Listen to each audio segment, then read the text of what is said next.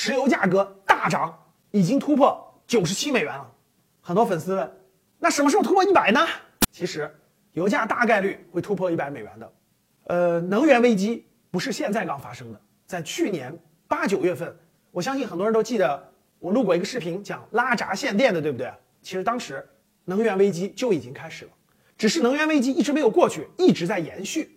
随着能源价格的逐渐增加，特别是最近的俄罗斯乌克兰的这种战争风风险，极大的加剧了黄金呀、石油的大幅攀升。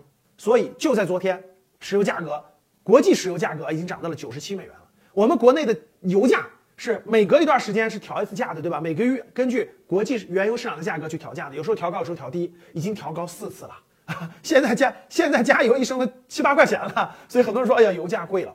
其实各位，油价大涨是由多种因素决定的，有地缘政治这种战争隐患的这种灰犀牛带来的影响，也有这种多年国际上炒作这种绿色能源，对吧？用光伏、风能，对吧？放弃大量的这个压制化石能源，有，然后也有这种疫情的影响，疫情之后恢复生产需要大量的能源，对不对？需求供应跟不上需求，供小于求了，所以价格也大涨。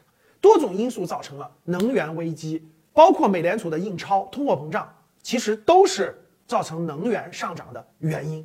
所以说，这次能源危机远远没有那么简单哦，已经过去了或怎么的，可能在未来一段时间还会伴随着高的能源价格的。你听懂了吗？